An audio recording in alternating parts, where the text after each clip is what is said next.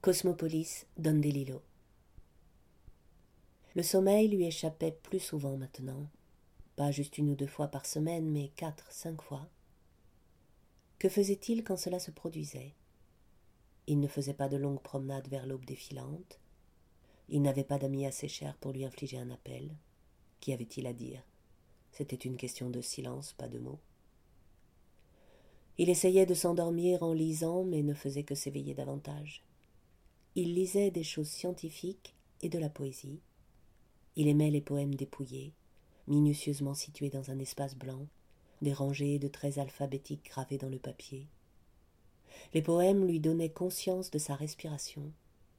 Un poème dénudait l'instant pour des choses qu'il n'était habituellement pas prêt à remarquer.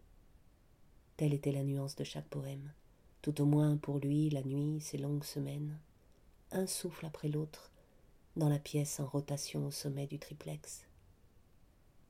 Il essaya de dormir debout une nuit dans sa cellule de méditation, mais il était loin d'être assez doué, assez moine pour y parvenir. Il contournait le sommeil et le compensait.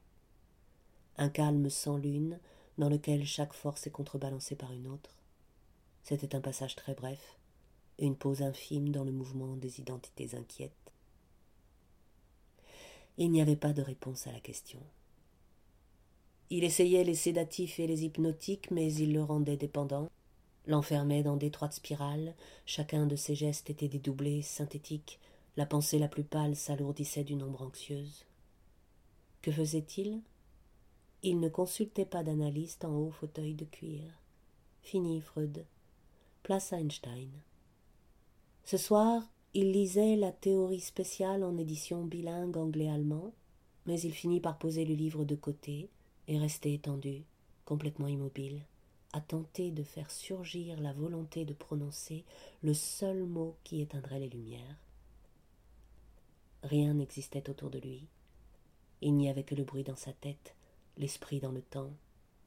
Sa mort ne serait pas sa fin, la fin du monde, si.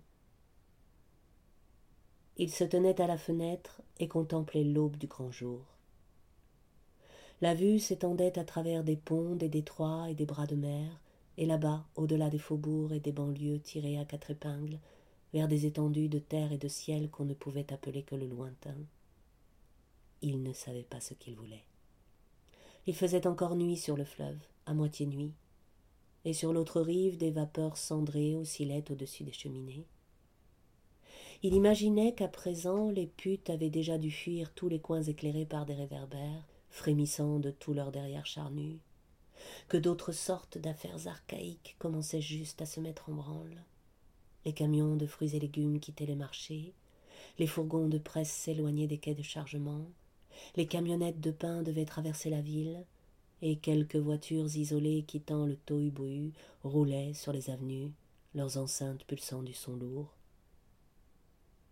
la plus noble des choses, un pont sur un fleuve et le soleil qui commence à rugir par derrière. Il regardait sans mouette suivre un chaland qui descendait le fleuve dans un roulement. Elles avaient le cœur large et fort, c'est une chose qu'il savait, disproportionné par rapport au volume du corps.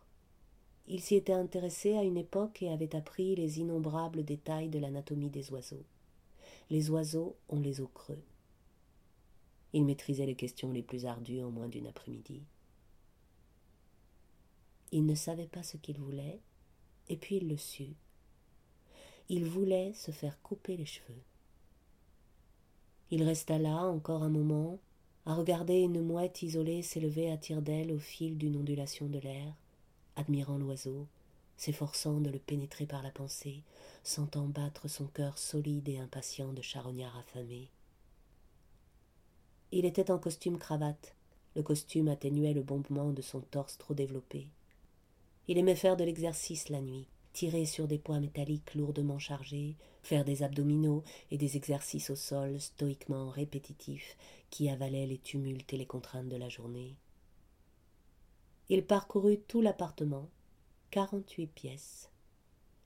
Il faisait ça quand il se sentait indécis et déprimé, longeant d'un pas vif la piscine d'exercice, la salle de jeu, le gymnase, le bassin de requins et la salle de projection.